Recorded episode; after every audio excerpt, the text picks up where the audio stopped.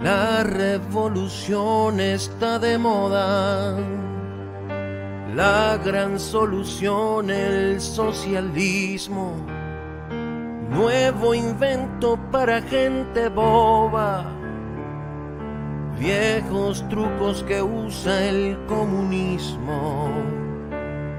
Una oferta casi irresistible. Hablan de un futuro más decente. Dicen que el pasado fue terrible y ellos harán todo diferente. Y veo a los jóvenes comprar la idea, su consigna viva el Che Guevara contagiados por la verborrea y la ideología que los empala. Y veo a los viejos apoyar la causa, esos que siempre fueron de izquierda. Parece que les ponen el cerebro en pausa mientras se los llenan de revolución y mierda. Mientras tanto sigo aquí, luchando hasta derrotar a la puta ideología que robó mi libertad. Sé que pronto voy a ver caras de felicidad en Nicaragua, Venezuela, Cuba y otros tantos más. Lejos de la oscuridad.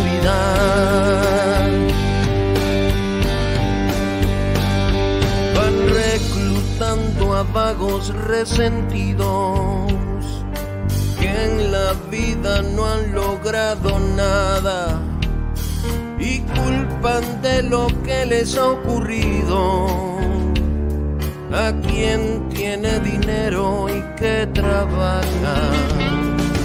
Venden un sistema igualitario. Sacarlos de abajo es la promesa, pero no es para ser los millonarios es para igualarnos en pobreza.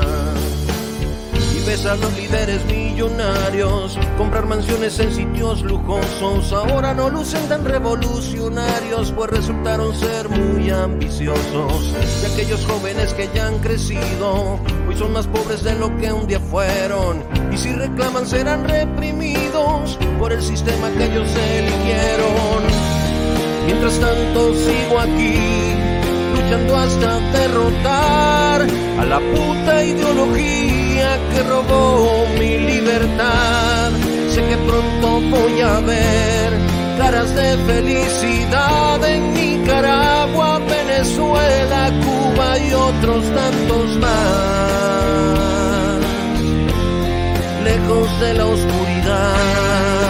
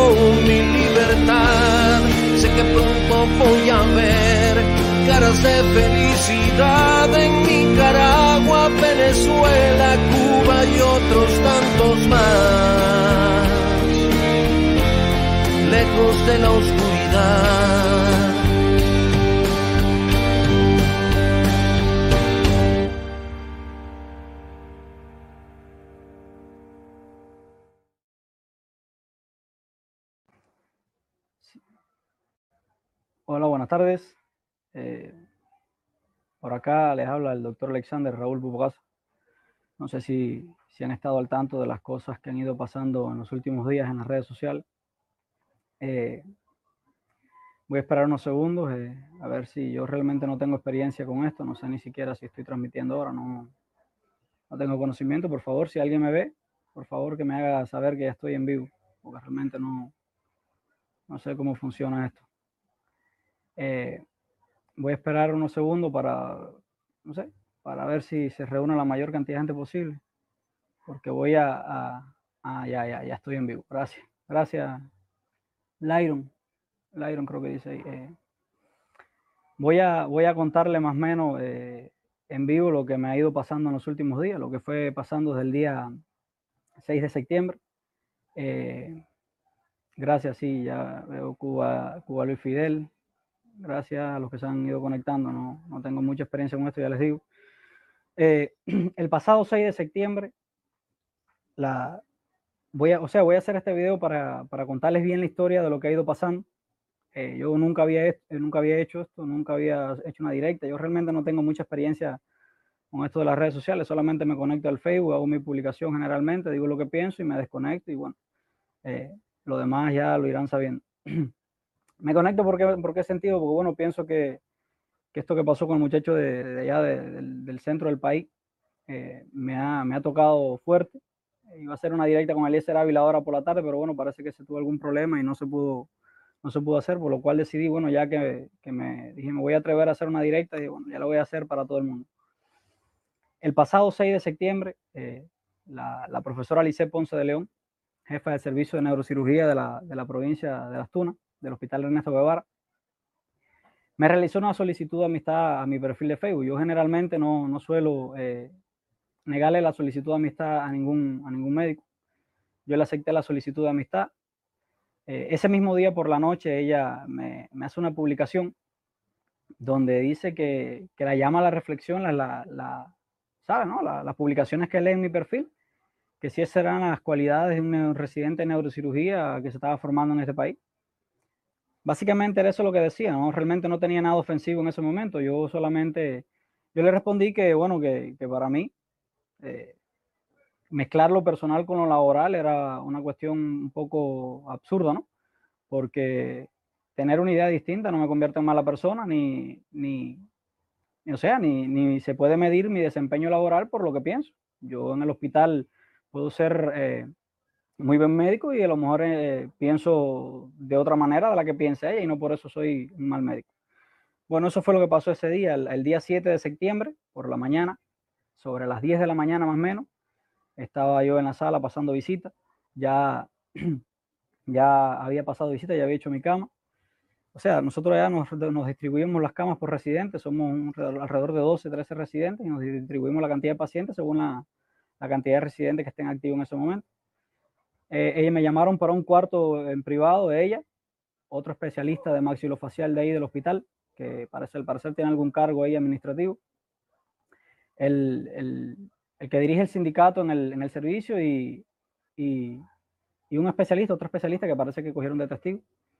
Ella me sentó en, en, un cuarto y me trató de explicar que eso que estaba haciendo era incorrecto. Yo les puse mi, mi parte y decía que, que, ser de una idea distinta, le digo, no me convierte en mala persona, que eh, se, puede, se puede convivir sin necesidad de compartir ideas políticas, porque además de eso, tener una idea política distinta no significa que seas buen o un mal médico. A lo mejor eh, tú eres el peor médico del mundo y compartes el comunismo. Yo, por ejemplo, no comparto el comunismo, pero bueno, no me considero mal médico porque hasta el día de hoy me siento de orgullo de, de decir de que nunca he tenido una queja de un paciente, de que hasta el día de hoy eh, todos los procedimientos los he hecho lo mejor posible.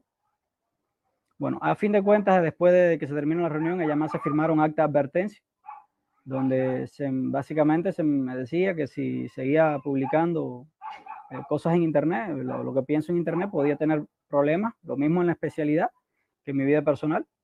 Yo le dije que yo iba a firmar el acta, yo lo firmé el acta, pero que eso no significaba que fuera a dejar de, publicar en, redes sociales, porque, porque me respeto mucho y como digo lo que pienso, y lo que pienso lo, lo digo, y si no, y no, o sea, no me retracto, porque generalmente no considero que las cosas que publico en redes sociales sean mentiras. Es la cotidianidad del cubano, que cualquier persona que viva aquí y que no tenga, tenga un poco de dignidad sabe que es cierta.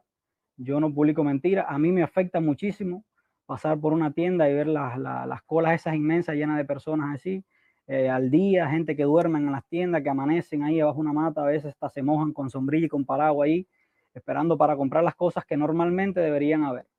Por otra parte, bueno, la, mis publicaciones más o menos irán teniendo una idea de las cosas que publico y de las cosas que, que, realmente, que realmente planteo. Bueno, después de eso yo generalmente solo publicaba los fines de semana, que es cuando tenía el tiempo libre, porque la semana la dedicaba a lo que, ¿sabes? Lo que estaba en el hospital, a tener mis pacientes. Eh, el fin de semana siguiente hice una publicación, una publicación que eh, decía eso, de que me había hecho firmar una carta de advertencia. Posterior a eso, comenzaron los problemas en el servicio. Eh, yo incluso le escribo el, un texto a ella, porque el día, o sea, el, día jueves, creo que fue jueves o miércoles, no fue el jueves, el jueves este que pasó, llego al servicio me digan si, ah, bueno, ya estoy de nuevo en línea, creo. Bueno, para seguir, el, el jueves por la mañana me incorporo a mi centro de trabajo normal en horario, generalmente llego muy temprano. comienzo a hacer mi, mi, o sea, a trabajar con mi paciente, con el estaba asignado. Eh, nos cruzamos en el ascensor, yo traté de no, de no tener una interacción con ella, bueno, ya, me, o sea, me, sabía que como había publicado iba a tener problemas con ella. Ella, cuando sube al servicio, me siento, o estoy haciendo, ella se vuelve a reunir con el mismo, con el mismo compañero de maxilofacial que se había reunido anteriormente. Y, y, esta vez ya así con un papel formal en la mano me dice, no, Alexander, mira, de, este papel que te voy a presentar a continuación es una solicitud que le estoy haciendo a la comisión disciplinaria del hospital para que seas expulsado de manera definitiva del centro. Ah, bueno, ya estoy de nuevo en línea. Eh, disculpen, es que la red aquí es un poco inestable donde yo vivo. Bueno, para decirle, ya, eh, o sea, me, notifica que eh, por escrito, un papel manuscrito, o sea, con lapicero, que iba a ser pasado por una comisión disciplinaria para expulsión definitiva del centro de trabajo por, por haber seguido publicando en redes sociales las cosas que pienso. Eh, yo normalmente traté de le pregunté si le podía hacer una foto del documento porque eh, me preocupaba, además quería leerlo, pero bueno, me dijo que no podía. Yo le dije, bueno, profe, yo, si, de mi especialidad depende de que tenga que decir una mentira, bueno, pues yo, está bien, le voy a firmar el papel y voy a pasar por la comisión disciplinaria. No, no entendí en ese momento en qué parte de, del reglamento dice que por uno expresar una idea distinta, por uno no estar de acuerdo con, la, con las ideas políticas, puede ser expulsado del centro. Pero bueno, yo firmé el documento, dije que sí, que me iba, a ser sometido, porque quien nada debe, nada teme. Eh, le firmé la, notificación. Ese día por la noche yo casi no pude dormir y tarde le hice una, le escribí un texto al, al, celular, que fue el texto que publiqué hace poco en redes sociales cuando salió de lo de la amenaza, que supuestamente yo la había amenazado. Yo incapaz de amenazar a una persona, menos a una mujer y de su edad, porque, bueno, tiene edad y, hasta ese momento la consideraba una persona correcta. Eh, posterior a eso, el otro día, temprano por la mañana, ya eso sí fue el jueves, temprano por la mañana, perdón, había dicho todo eso, había pasado el miércoles, el jueves por la mañana, cuando voy a incorporarme al servicio. Eh, ella llega un poquito más tarde que yo y ya yo estaba escribiendo cuando me dice, Alexander, tienes que retirarte de la sala, no puedes seguir trabajando te están esperando en la dirección porque vas a ser reubicado en lo que el proceso disciplinario se realice. Eh, los compañeros míos y yo que estábamos ahí, bueno, yo me quedé consternadísimo. Eh, sí le dije, profe, me voy a defender porque yo no puedo permitir que se me pase por arriba de esta manera. Eh, bueno, me retiré del servicio, fui, me senté en la dirección y fue cuando hice la, la, denuncia formal por internet de que estaba siendo acosado laboralmente y que además me habían amenazado con expulsarme del trabajo. Y hasta ese momento lo había tenido todo lo más, eh, lo más con, con, la mayor discreción posible. Eh, posterior a, estuvimos más o menos hasta las 11 de la mañana, ya más o menos la historia la van conociendo cuando hice la, la primera entrevista por radio. Eh, fui reunido con la comisión disciplinaria, estuvimos en una conversación de más o menos 55 minutos, si, si mal no recuerdo, donde analizábamos entre un, éramos cuatro personas en la habitación, estaba yo y tres personas, uno era un psicólogo, otro una enfermera licenciada intensivista, si, si mal no recuerdo, que era la que estaba tomando nota en el acta, y había otra persona que no sé el cargo, no sé, porque ni siquiera estaba vestida de médico ni de enfermero, no sé qué, qué, qué cargo tiene allí en el hospital. Eh, estuvimos más o menos 55 minutos conversando sobre, sobre ética médica. Eh, allí discutimos los principios de la ética médica y eh, la repercusión que podían tener en la sociedad mi, mis publicaciones yo más o menos le, traté de explicar que publicar, decir la verdad, mis profesores de la universidad siempre me enseñaron a decir la verdad, eh, que mi familia me enseñó a decir la verdad, pero que además lo mismo que tener una idea política distinta no me convierte en mal médico, yo nunca he violado la ética.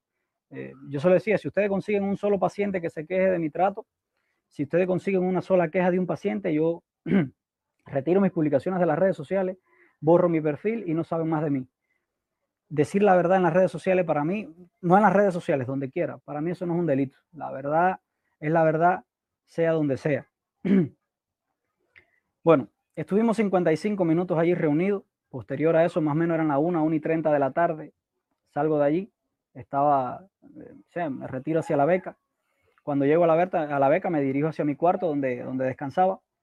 Decir que en la beca, eh, generalmente, eh, yo siempre trataba de ir para la beca un poquito más tarde porque generalmente estábamos sin corrientes el día entero por la cuestión energética que hay aquí.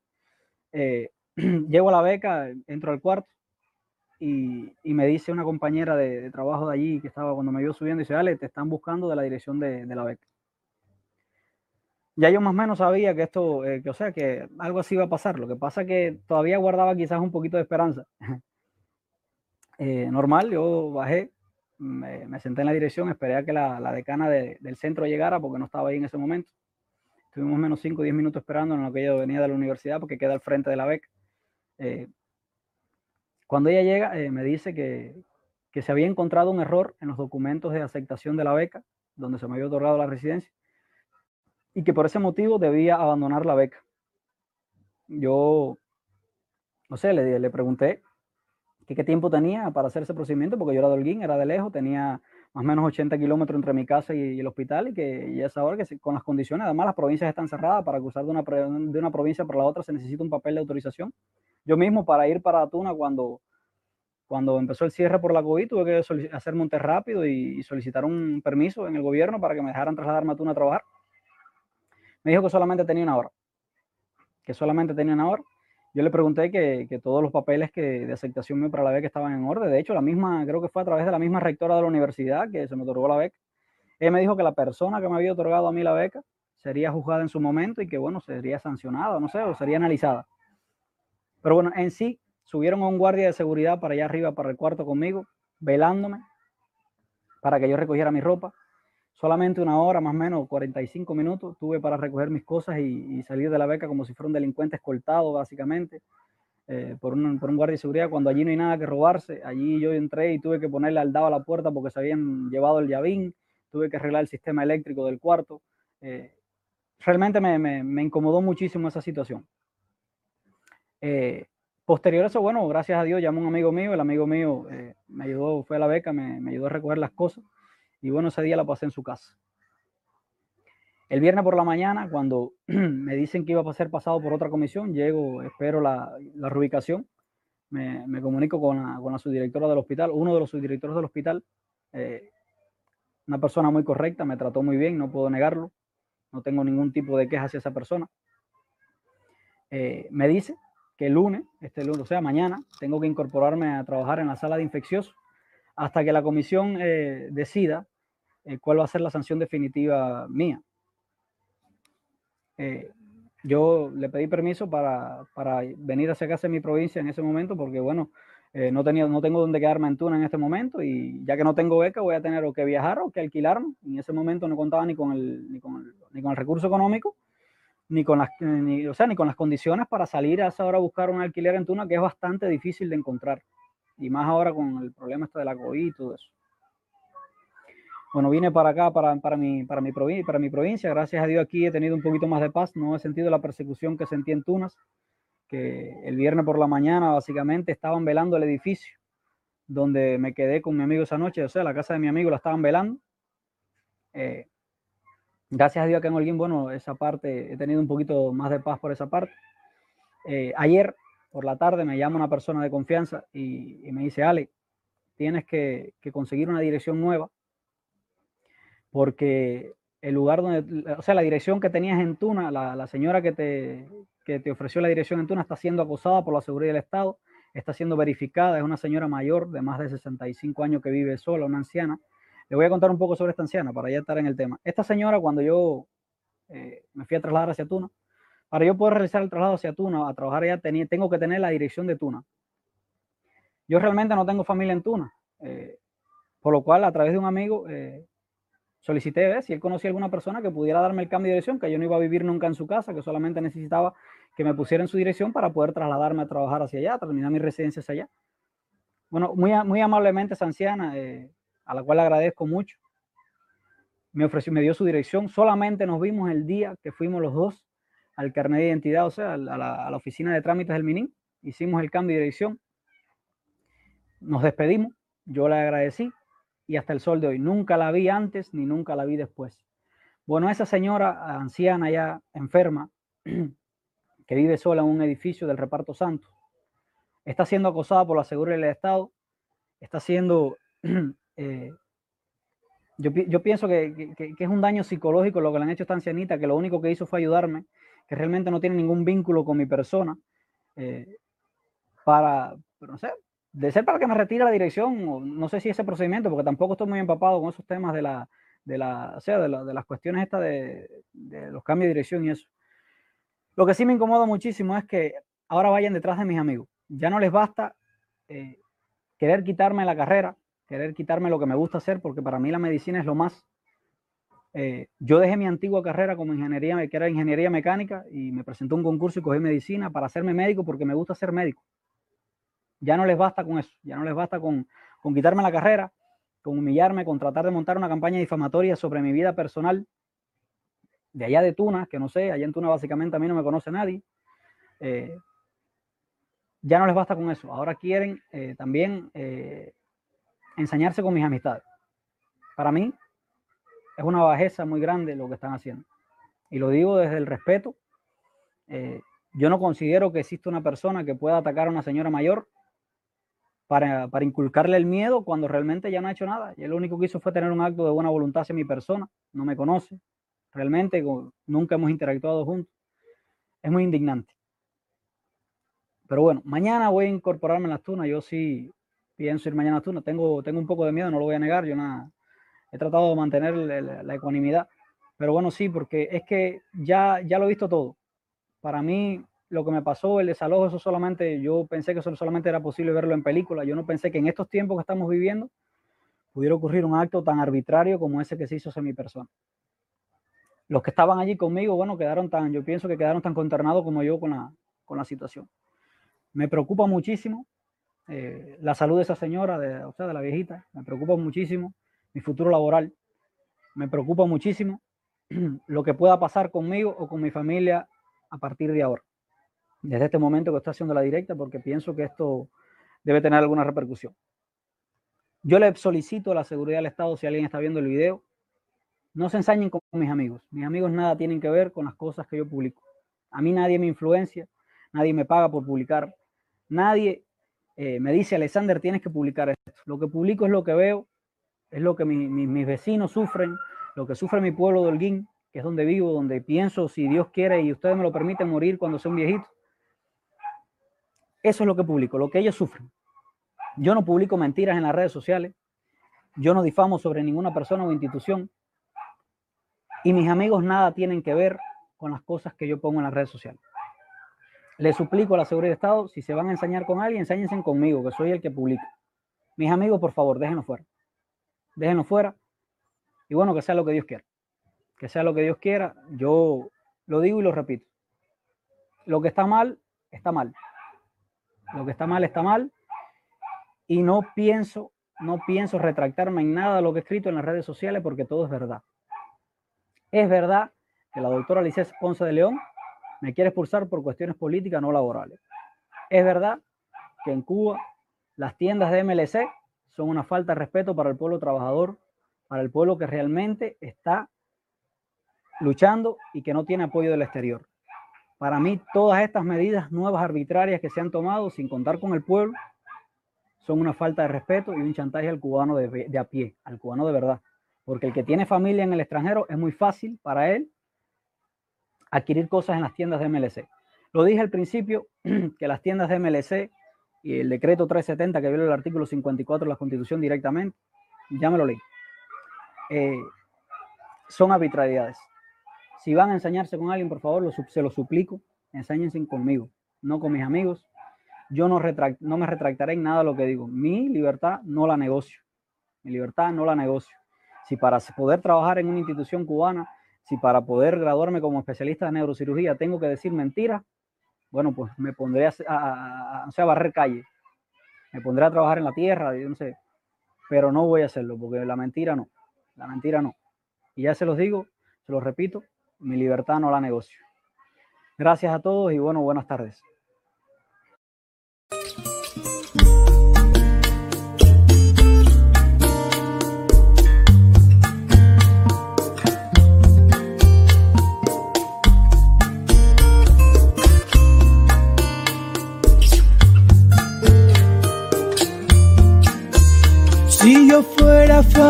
Si tuviera tu voz, cantaría bien alto, denunciar el horror. Es que Cuba me duele y se rompe el amor. Si por miedo, dinero nos callamos los dos. Quiero hablar del ausente, del repudio en los actos de sueños que se rompen de los golpes más bajos. Que le digo a mis hijos cuando quieran saber de una isla perdida entre el mar y la fe? Y cuando me interroguen por Maceo y Martí, por Bebo, por Reinaldo, Celia Cruz y por ti, o lo haces tú, o lo hago yo. Quiero saber cuál de los dos solo haces tú, o lo hago yo. Quiero saber cuál de los dos.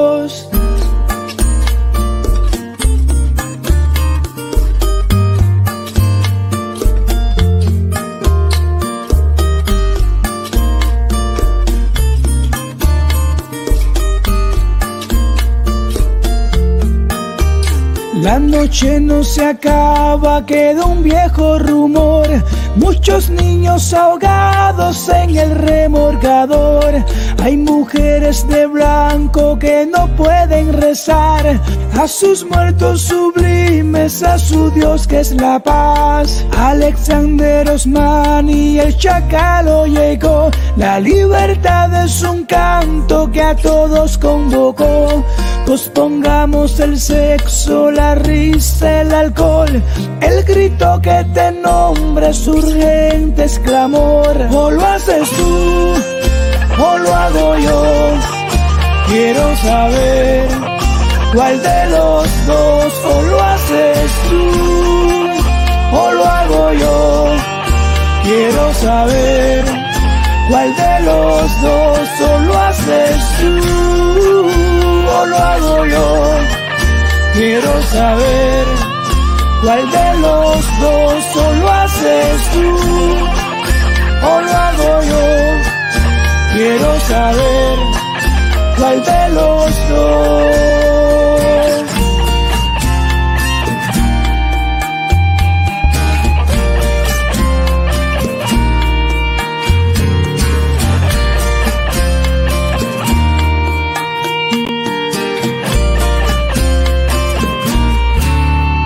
o tú o yo.